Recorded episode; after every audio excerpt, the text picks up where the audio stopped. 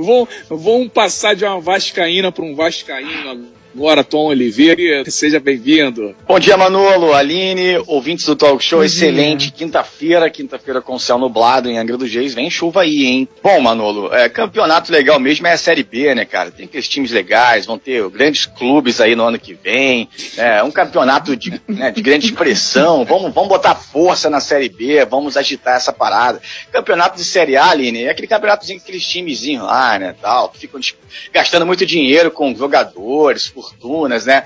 Vamos, vamos gastar pouco, vamos fazer um campeonato grande na Série B gastando um pouquinho.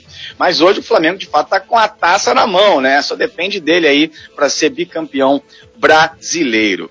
Bom, uh, pessoal, o plenário da Câmara dos Deputados aprovou ontem por 304 a 154 com duas abstenções, a admissibilidade da proposta de emenda à Constituição, uma PEC, que restringe a prisão em flagrante de parlamentar somente se relacionada a crimes inafiançáveis listados na Constituição, como racismo e crimes hediondos. Fique de olho nessa PEC, viu? O parecer da relatora Margarete Coelho, do do PP do Piauí, foi designada relatora de plenário em nome da, da Comissão de Constituição e Justiça e Cidadania, CCJ, que ainda não foi designada. Nessa, na, nessa quinta-feira, no caso hoje, haverá uma reunião de líderes partidários às 10 horas para tentar encontrar um maior consenso sobre o mérito da matéria. O texto está na pauta para ser votado em sessão que começa às 15 horas, às 3 da tarde. Segundo a relatora, haverá algumas mudanças no texto da proposta de emenda à Constituição, como as questões da inelegibilidade e as condições para prisão em, flagra prisão em flagrante. Por que isso? Toda, uh, o texto original uh, da PEC uh, também proíbe a prisão cautelar, né, por decisão monocrática. Aí tem tudo a ver com aquela tomada por um único ministro né, do Supremo Tribunal Federal, como aconteceu com o deputado Daniel Silveira, do PSL aqui do Rio de Janeiro, cuja prisão foi decretada inicialmente pelo ministro Alexandre de Moraes e depois, então, referendada pela corte. O ministro tomou uma decisão monocrática e aí prenderam lá, é, é, levaram um deputado né, sob custódia.